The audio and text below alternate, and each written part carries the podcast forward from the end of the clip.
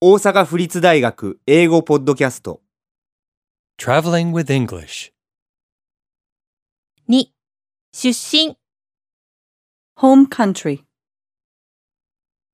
Are you Japanese? Yes, and you?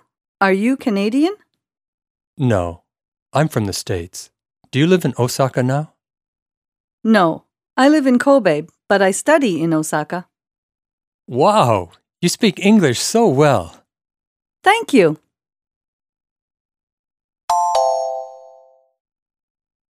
Are you Japanese?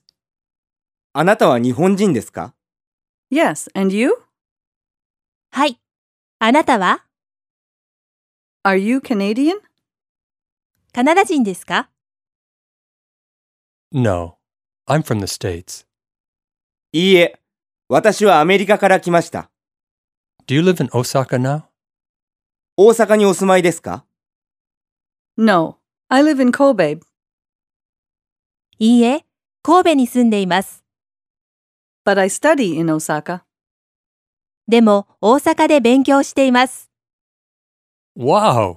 You speak English so well. 英語がとてもお上手ですね。 Thank you. ありがとうございます。